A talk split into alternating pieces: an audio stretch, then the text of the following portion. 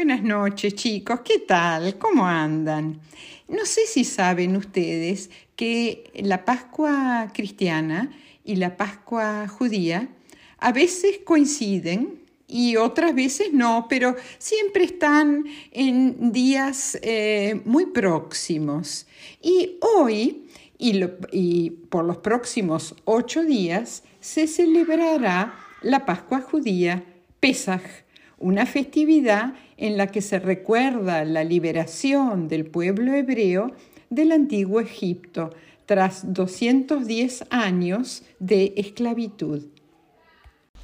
Eh, la Pascua eh, judía o Pesaj es distinta a la Pascua cristiana porque celebra o conmemora la salida del pueblo judío de Egipto. En Egipto eh, los judíos eran esclavos, o sea, no tenían libertad. Y entonces eh, en la Pascua judía se celebra eh, la salida de Egipto, del pueblo judío, para llegar a la tierra prometida bajo la guía del profeta Moisés.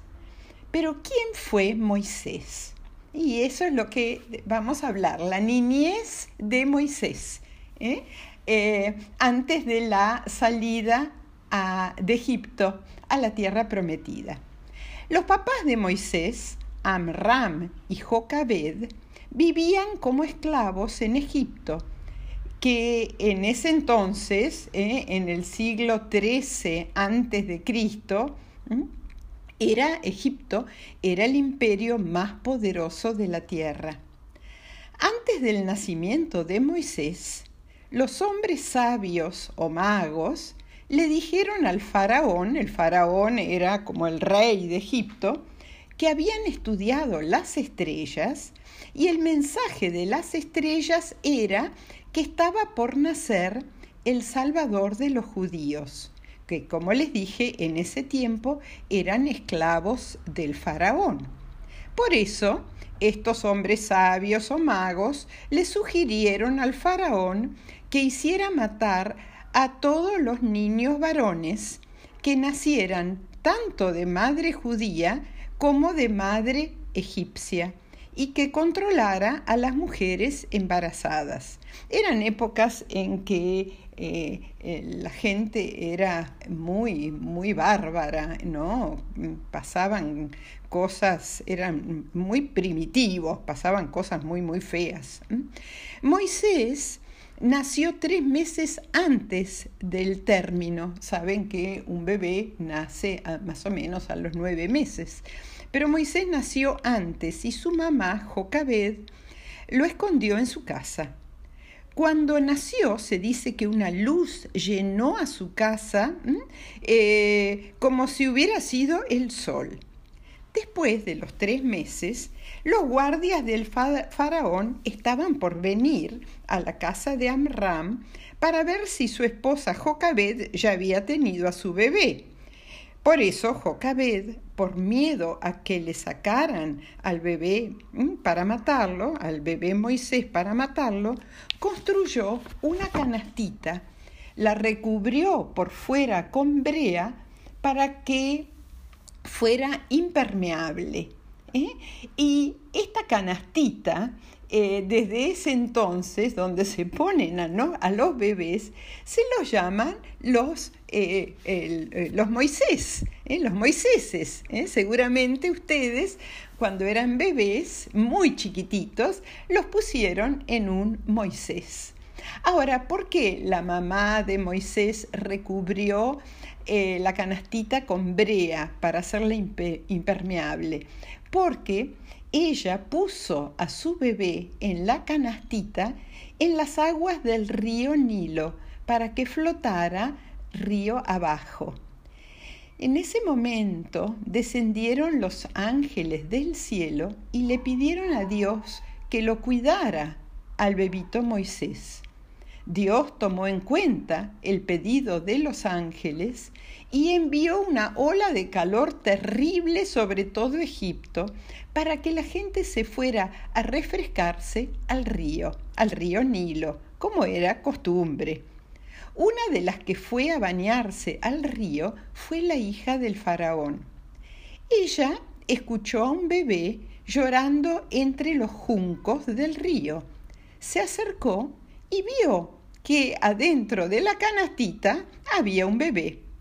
Se dio cuenta de que debía ser uno de los hijos de los judíos y le dio tanta tristeza que decidió adoptarlo. Ella en ese entonces tenía una enfermedad incurable de la piel llamada lepra, pero ni bien tocó la canastita de Moisés, vio para su sorpresa que su piel estaba curada. Ella después fue tan buena con Moisés que cuando Dios envió las diez plagas o castigos a Egipto, ninguna plaga la dañó como recompensa por haber cuidado al bebé Moisés con tanto amor. Em, la hija del faraón hizo llamar a una nodriza judía para que amamantara al bebé y justamente eligió a la verdadera mamá mm, de Moisés, a Jocabed, que de esa manera pudo criar a su hijo Moisés. Al ser hijo adoptivo de la hija del faraón, Moisés perteneció a la familia mm, real del faraón y tuvo la mejor educación de esos tiempos, porque hasta estaba la posibilidad de que fuera el próximo faraón. Egipto estaba muy adelantado en ciencias y letras. Seguramente Moisés estudió geografía, historia, gramática, escritura, literatura, filosofía y música. Y así fue creciendo Moisés y cada tanto visitaba las zonas donde vivían los esclavos judíos o hebreos, porque por su madre sabía que él era judío. Estos esclavos hacían los trabajos más más duros. Un día vio como un egipcio le pegaba a un esclavo judío. Sintió tanta pena por el esclavo que peleó con el egipcio y lo mató. En ese momento eh, Moisés tomó conciencia que su pueblo estaba sufriendo mucho en Egipto y después de pensar y pensar decidió ir a pedirle al faraón que lo dejara que dejara volver a su gente a Canaán. Canaán, la tierra prometida, que ahora sería parte de Israel, Palestina y partes de Jordania, Siria y Líbano, o sea, el Medio Oriente, eh, partes del Medio Oriente. Bueno chicos, espero que les haya gustado la historia de Moisés, que recién comienza, porque eh, ahora eh, en, otra, en otro momento les voy a contar cómo Moisés guió a los judíos durante 40 años a través del desierto para llegar a la tierra prometida.